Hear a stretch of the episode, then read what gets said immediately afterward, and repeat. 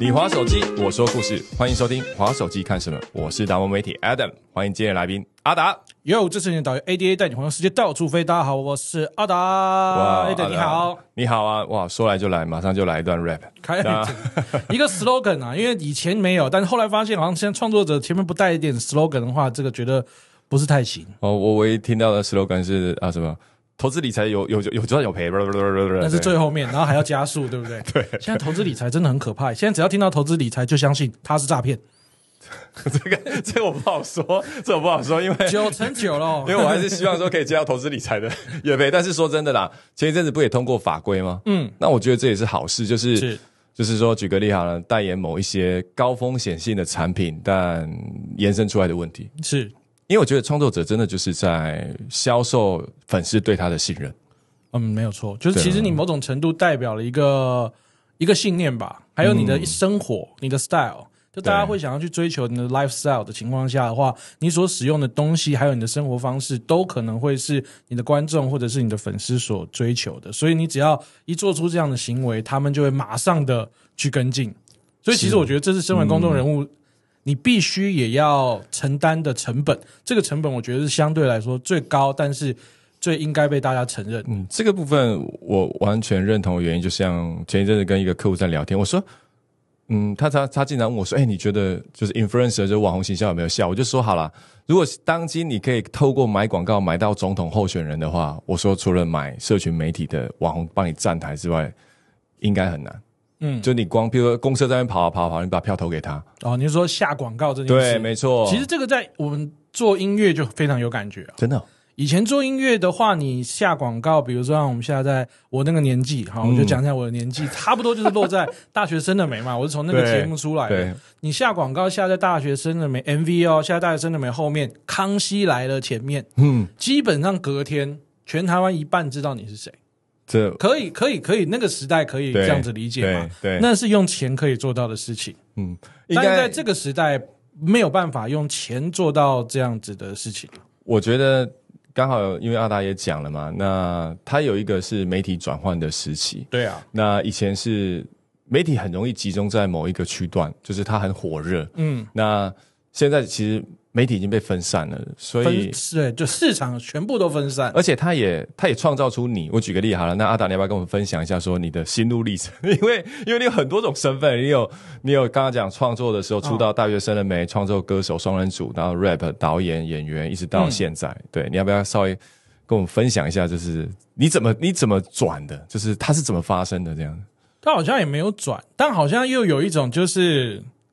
就是一般来说，正常的人的工作是呃结束一个工作，然后就换工作嘛。嗯，但我觉得就是可能创作者这一份工作是你会同时在 同时在分心多个工作。就是你没有离开那个圈子，你只是突然间这个创作元素变多了，就不不小心就走到哪里去了。我觉得这个东西它就是它不是你的问题，它是时代的问题。因为我从小到大的梦想，我想要跟大家分享一下。OK，第一个，因为我非常喜欢看漫画，所以我从小到大的梦想呢、嗯是开一间漫画店。这个好像漫画这好像只要是小孩子，我那个年代也会有，因为我们都在泡泡漫画屋嘛。对，那个时候我们的，那我就跟大家分享一下，我那个时候真的买超多漫画，我只要所有的零用钱都拿去买漫画。然后有一天，我妈全部给她捐给孤儿院，然后回来给我了一个啊五百块的红包，说你的善心得到了这一份啊、回馈。我也不知道说什么，那当下你有什么反应？我真的是没有没有眼 哎，泪。那时候几岁啊？我那时候应该也才国小、国中就是不是很大的时候。那我后来呢？这但这件事情它主要要阐述的是，那个时候全台湾有四千家租书店。就是池泉、白鹿洞、各式各样的租书坊，嗯对对因为那时候租书坊会结合白鹿洞 DVD，对，白鹿洞，对，没有错。但其实那个时候在我们这个时代，它是娱乐的某一个层面非常重要的一环。没手机可以划？对对，没手机可以划。那那个时候我的梦想是开漫画店可是他后来现在全台湾好像剩不到三十家，有的也是转型。就讲网咖就好了，还网咖应该也也算是网咖现在就是变成比较多是复合式的，那跟那个漫画的，那那这个是一个梦想。那我后来这个梦想等于是被时代亲自埋葬嘛，也是啊某种程度上是嘛。也是啊。那我后来的梦想是当那个我在高高中的时候喜欢音乐的时候，我想要当 VJ，VJ 就 MTV VJ，我那个潘玮柏，我知道，对对对，Jason，然后他们那种以前有 MTV Party Song 那个 MTV 还有 China V 对不对 对 V 的对 VJ，对，好像那个时候都很复古的这些这些内容哦。那这些东西它以前是拿来做什么？是以前的资讯没有像现在的网络那么流通，我们所需要获得的那些 MV 的音乐录影带的资讯，全部都是从 MTV 跟 Channel V。那个时候他们会介绍，那个时候是两千年的 Hip Hop。对 Dr. Dre，然后 Eminem 那时候要靠他们去介绍那些 hip hop 的 MV，我才有机会去去了解。那时候我就觉得，那时候就接触到喜欢 hip hop 这个元素的音乐，跟还有其他相关的文化的东西。所以那个时候会觉得哇，当那时候他们也很 hip hop 嘛，所以就是对会觉得哇，当 VJ 好酷哦。我们的就那个时期其实就是这样，就像你那个时候是 hip hop，我们在之前的话可能是独立摇滚，嗯，然后慢慢到 hip hop，就是一直一直这样递延嘛。对我觉得他的音乐的分众的喜好会在每个时代都带给那个时候的流行的年轻人不一样的养分了。嗯所以我那个时候就会想要当 VJ，但后来哦，我真的去当 VJ 了。哇，但是那个时候，那个时候网络已经非常流行了，你想要查什么 MV，YouTube 查不到呢。然后那 VJ 这个行业就死了？我另外一个梦想就被时代所埋葬。我前几年真的也有一个，就是听你这样讲，我前几年有曾经想过说，因为那时候我是两千零五年、零六年接触网络的，嗯，那时候像 NTV，它在那个我们就讲啊，它在电视圈那时候是很有影响力的，对啊，但在网络海 NTV 波海波里面的音乐录影带，那些都是哥哥妹妹看 MV 什么的。但是 NTV 它在 Internet 事实上是没有影响力的，对所以那时候我很想说，靠，我想买它的，把它的 logo 代理权拿下，然后做一些我自己认为很酷的事情。但就像你讲的，它已经不在这个时代的主流里面了，就是他就会很，你说这个感觉有点难受，但是他又你又没有办法对。去改变所有人的使用习惯，就全部都他全部都因为像是像是漫画电影一样，或者是他某种程度上已经变成情怀了。你不能去卖情怀也很多钱的，对吧卖情怀也很多，因为有有情怀的都有钱嘛，所以卖情怀。但是你可能就没有办法让现在真正在使用的人去去突破这个圈子，所以我觉得合理啊蛮多。所以很多时候大家说为什么身份会转换？我说身份转换不是我的问题，时代的问题，就是它也会让我一直去去改变。改变就是我要做的事情，但我觉得我比较幸运的事情就是，以前大家都是说很幸运，说我自己觉得我是真的很幸运。我的幸运是我有机会可以去尝试我有兴趣的东西。嗯，不过这个这个东西是蛮，我觉得就是就是至少我我可能不需要照顾四个弟弟妹妹这种，我有懂。可以去可以去有机会可以去尝试我有兴趣的东西，所以才有办法就是好像让身份多元这样子。可是这样你这样讲有没有？我也观察到一点，就是说，第一个来讲，这个人也必须要很有弹性。嗯，就他不能够很固化。举个例，如果真的你以 hip hop 的歌手或者是一个创作者来讲，他有可能就会说：“哦，不行，我要坚持走这条路，我要走到底。”所以我觉得某种程度我感受到你是有弹性的。就如果你没有弹性的话，你也不会弹到那里去，你有可能会留在原地哦。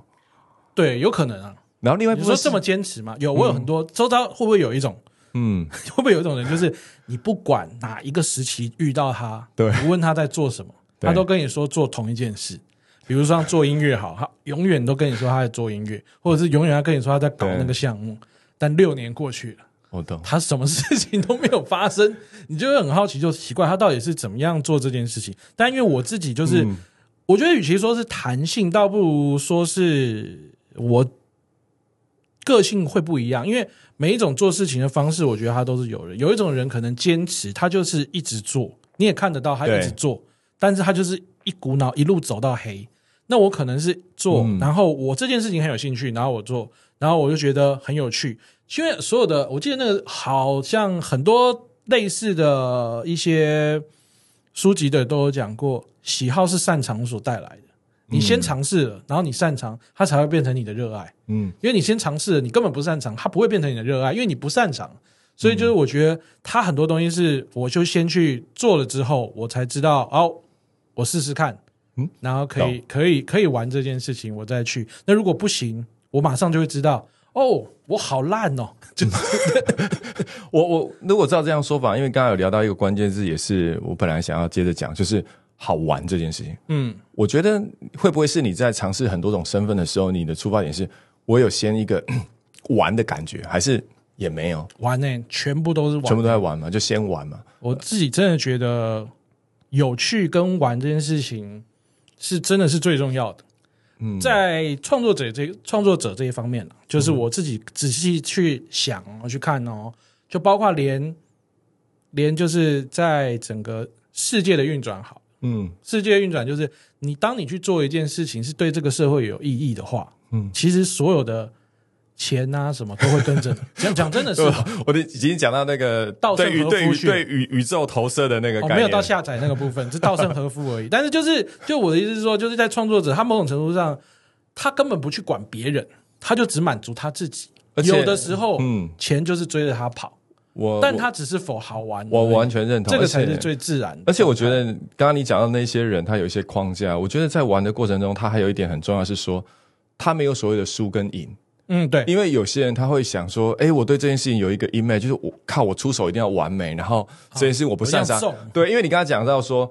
你要擅长，你才有可能会热爱嘛，然后你也愿意去尝试。但有些人他是一出手，他就要觉得他擅长，对那不擅长他就不出手。哦，这就会哦，这就会一直归归归归归到不知道什么时候他才要干嘛，对，就也会有这种人，对，所以每个人做事方式我觉得是不一样。但是我觉得你先以好玩的程度去做一件事情的话，我觉得是幸运的，嗯，因为这个代表某种程度上，你你如果是为了钱去做这件事情的话，那它当然是另外一个面向吧，就是你要获得的东西，你做这件事情目的是获得钱。可如果我做这件事，比如说我创作音乐好了，嗯我们一开始创作音乐，就是说大家说那个莫忘初衷，哎，就是三道猴子那种，就是最重要就是做音乐这件事情，我觉得男生就是不要欺骗，百分之九十应该是为了帅啦。这个我觉得是对的，对，因为当你做音乐为了赚钱的时候，Come on，有没有觉得不帅了？但是当小时候你看到那些做音乐是为了帅的那些人的时候，他们在他们的群体，在他们的 group 里面是想要跟变得别人变得有话语权不一样的时候，是为了帅做音乐的时候，那个时候他们是真帅，嗯真帅。那时候那是初中，我觉得那个很酷。嗯但我那个时候，我们小时候创作的时候，也大概是那个状态，然后去唱音乐季啊，嗯都那个。可是当啊当有真的出唱片了，我真的运气非常好，签给了环球，我出唱片了，然后我有歌中了，嗯然后我赚到钱了。嗯，我之后写歌不只要帅，我希望他中、欸。所以那个时候个初衷是不是好像就会有一点不太那个？这个这个它它是一个过程，因为后来我们也有观察过说，其实因为我们我也在创业圈嘛，嗯我们发现其实它是没有完没了。举个例来讲啊，你一开始很放松，嗯，然后你玩一个东西，嗯，靠要让你玩出一个名堂来的时候，你为了 hold 住那个名堂，啊没有？你会产生压力，对啊，然后等到你不知道为什么砸锅的时候，你又开始重新再来，然后你又转换了几种方式之后，然后最后你放弃之后，你就觉得好，我先放弃，我想要想要那个所谓的维持那个巅峰的状态下，你又开始回归初心的时候，嗯，哎，东西又开始好玩了，嗯，然后接着。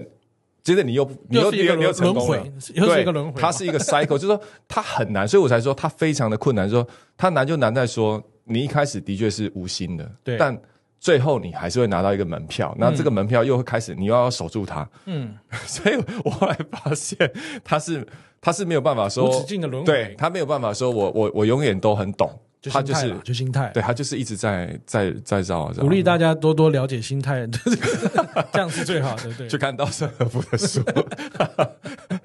对，那如果回过头来聊的话，因为你刚才我们讲了那么多心路历程，嗯。那你也待过刚刚讲这些传统媒体，就是过去的那一段，对电视，嗯。然后跟新媒体花片歌手、新媒体，嗯，假设新媒体家像像你现在是像我们今天邀请你来，也是因为也是一个 YT 创作者的身份，是啊。除了你虽然你过去有很多，但你比较一下刚刚这两个领域里面有没有什么你觉得很大的不同？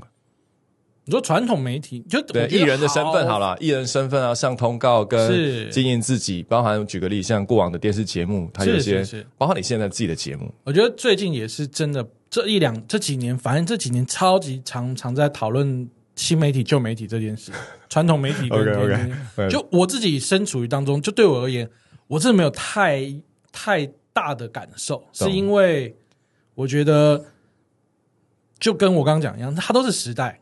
这时代怎么样就怎么样，你也不用去讲新的旧的，你不喜欢就不喜欢，喜欢就喜欢。因为我自己在那边的感受感受是，全部东西都是都是话语权啊。懂。你有流量的人就是有话语权，就是不管你新媒体跟旧媒体，它是。那我想问的是，你有没有看过那种旧媒体走不出来的人？因为我举个例好了，我先讲我们这个产业为例，啊。我们有所谓的旧媒体的广告模式，是。比如说电视啊、公车啊、报纸啊，这种是比较传统媒体。新媒体就是网络嘛，嗯，那网络它的成效就不一样，它的要求也不一样。对，那有些人他可以转，对他讲反正就是媒体，但有些人就不愿意，因为他觉得传统媒体比较单纯、比较单一，嗯。但他就会受限。你是说从业人员转，还是厂商下广告转，还是从业人员，因为像你你的身份就是从业人员嘛，你可能在传统媒体是一个创作者，啊？但是你要在网络创作，你可能要另外一种语言。就你有没有遇过那种，就是我在旧媒体，我比较收旧媒体给我的服务，是因为我我有感觉旧媒体是比较就像艺人嘛，跟网红很多是 DIY 的。这个这个有没有遇过那种，就是你在他身上，我们不要讲谁，就哎，他就是有那种状况，他就是移转不到新媒体，他有一些价值观的部分有冲突。我觉得两边的移转应该都会有是有冲突嗯的，它就本来就不是同一个同一个事业体，嗯只是都是公众人物而已。嗯，都是所以就是你看，你想想看，都是公众人物，但都不是同一个事业体的情况下，你直接把艺人或网红拉去拉去政治，那也是一团乱吧，也会一团乱吧。就是它会是不一样的语言啊，就像人选之人，就就就像你，如果说你是一个自己在家拍片拍片的 YouTuber，、嗯你是一个影像的创作者，你在这方面上面具有极大的技巧跟灵性。但今天把你放到一个电视节目上面去，哦电视节目是什么？它不是一个一个人工作的它是有流程的。它是一个一百个人的环境，嗯。那一百个人有一百个家庭，那一百个家庭都在为了那一天那一个工作的人所等待那一份薪水，嗯。所以他的逻辑一定不一样嘛。他要做的，他要他就变成是你一个人想要自己摆摊，怎么摆都可以。可是，一间公司要怎么卖这个品牌，嗯。它上到下有多少人要面对，就会完全不一样的逻辑。所以，我觉得两边它本来互通，它应该就是要有问题啊，就是他就是不一样的东西。所以在在你的认识，哦我觉得你讲的非常清楚诶，因为过往我们都很单纯的想说，哦，就是艺人，但是你讲到一个很棒的点是制作流程，嗯，跟整个 team 对那个细致度跟严谨度的要求，对啊，对我真还有要因此为他吃饭的人，就是他职场文化是完全不一样的，嗯。所以他根本不能够去互相去去流通。唯一一样的事情就是话语权而已，嗯。就是就简单来讲，说流流量是一样，你有流量，你讲话就大声。不管你新媒体、旧媒体，新媒体有流量很大声的人，然后但是旧媒体也有流量可以超过新媒体的人，嗯，我只他能说本，来就不是对相抵触的。我只能说阿达，你这个部分看的实在是太透彻了，因为你把一直接看到底了，就是不要再说了，就是流量。对流量为王就就就流量啊，对啊，流量为王。那你自己在经营自己的 YT 频道的时候，你是一开始就打地吗？因为我感觉现在就是很偏比较偏美食。啊。那之前因为还是有一些不同的东西嘛，对，其实我觉得这流动是怎么发生的？这样，就试错嘛，对，我就想听这个。对，试错嘛。我就说运气很好，就可以试错。因为我觉得呃，人喜欢的东西，它一定有面向的。就像我以前也一直跟人家说，我们这样子在现在跟大家聊天，或者是大家在我们节目上看到的时候，我们是比较活泼的。但我们私底下走在路上的时候，真的是不可能是这样子笑得开开心心这样，嘿嘿，不可能，真的不可能。所以，我们当然你们会看到大家的创作者都是他们可能 maybe 五趴、十趴、二十趴放大到一百趴，他们可能还是有私底下很多面向大家是看不到的。嗯这个是非常可以想象的嘛。尤其是以前艺人的话，歌手状态那就更明显，因为你可能看到只有他公司帮他包装出来的那一趴是他而已，其实其他都不是他，你根本不知道他人怎么样。嗯这种人可以当演员，因为你根本就完全不了解他。嗯那我自己就觉得，就是说，哎，所以每一个人的面相有很多。那我自己就是那种，我把喜欢的东西抓出来。那如果这个东西我喜欢的话，我就希望他可以玩出，除了玩玩以外，他还能够带给我其他的东西。所以我那个时候创作这件事情对我而言，它还是非常的重要，是因为我自己觉得啊，创作这件事情它比普通的玩哦，更有一点意思，是因为它好像留下了什么。嗯就是比如说像你创作了一首大家都很喜欢的歌，嗯我觉得他的那个成就感会可能会超过其他其他就是没有留下创作的那个回忆的东西。就是我喜喜欢创作一个作品，嗯就我觉得有作品的那个成就感会比其他的工作成就来的大，所以我就一直喜欢像创作。现在我们继续创作，我觉得有趣的是创作它音乐创作这件事情，它的门槛现在降得很低，嗯所以我也不用说，我也不会放弃。嗯只是大家就会说，为什么你这么久没有出音乐？就很有趣什么什么时候还要再出音乐？就顺着你这个啊，我超想要听等你这个问题，你知道为什么吗？为什么因为我一直有出，，OK，只是只是因为分众，所以你听不到了。OK，我们一直，我们这些喜欢音乐的人一直在做音乐，但因为分众的时代到了，所以你再也听不到他们的音乐了。嗯。我们这些在录电视通告的艺人一直有在上电视，嗯。只是因为你也在看 YouTube，了所以 YouTube，、所以计程车大哥也觉得你没有在上节目了。嗯。错了，这些人一直都在，所有的从业人员都一直在努力，只是因为分众时代了，你只看得到你想看到的。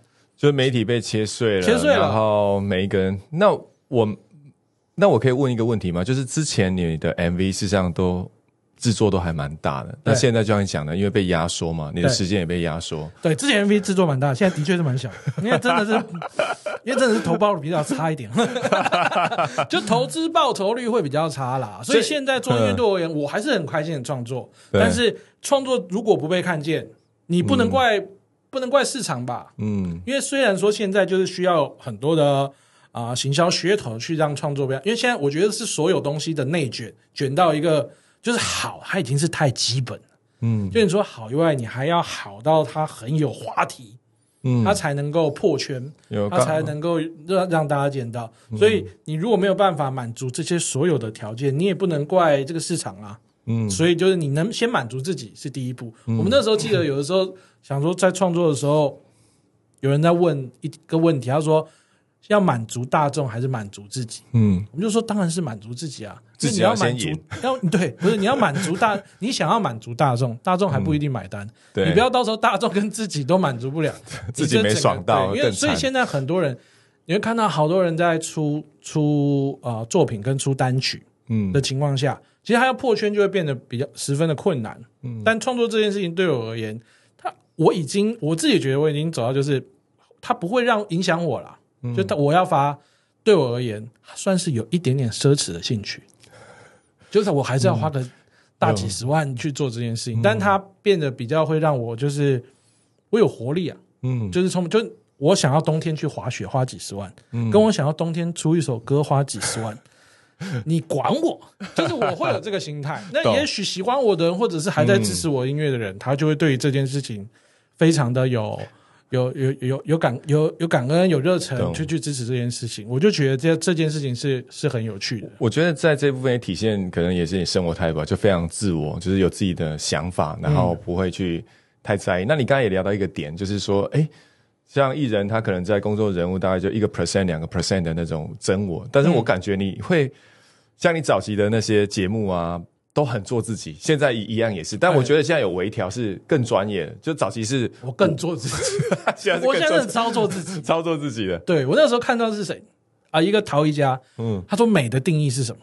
嗯。不恐惧也不讨好，就两句话。，OK，真难呢、做任何事情，你要到不恐惧也不讨好，亲人、家人、朋友，哇，真真的是非常的困难，所以你觉得现在已经接近完全没办法，但我觉得他这两句话给我意义很深，就是啊，如果能够尽量的去忠于自我一点，我觉得是快乐的。所以我会一直，就比如说，我会一直从我我其实是会有经历到疫情吧，疫情那段时间，大家都花多了很多时间可以思考嘛，我觉得很棒，所以就变成。我就去想说啊，我一路走来，我做了一些事情，就比如说还有我做那个旅游节目《爱玩客》，我做了七年，嗯去了啊四十几个国家，这也是就是也是跑了很多的地方。然后照理说跑过那么多的地方，我一定要再瘦一点，但应该慢慢 结果就变成美食的部分越来越那个。所以呃，有有旅游节目的这个外景的经验。那这个外景节目的经验，其实我觉得那都是养分嘛。那有这个节目的经验，然后也有做过像是我现在还有在做棚内的电视节目，就是啊、完全娱乐。嗯那完全娱乐它基本上我们也是也是要一直经历转型嘛，从一个从一到五的电视节目，对到网络直播，然后到网络的很多的专题的片段，然后想办法跟新媒体还有业业务方面的去配合跟转，就这些东西其实它都是呃生长生长，还有你在从业的时候的养分。我觉得在你自己想要做一些事情的时候，它会它会稍微的来帮助你，所以那个时候你在这个时候做转换的时候，要做自己的频道，做自己的频道的那个时候，就会变成这些东西就会开始出来，就说，哎，你可以试试看。那为什么一开始要自己做？如果喜欢今天的内容，记得订阅并留言分享你的看法。划手机看什么？我们下周见，拜拜。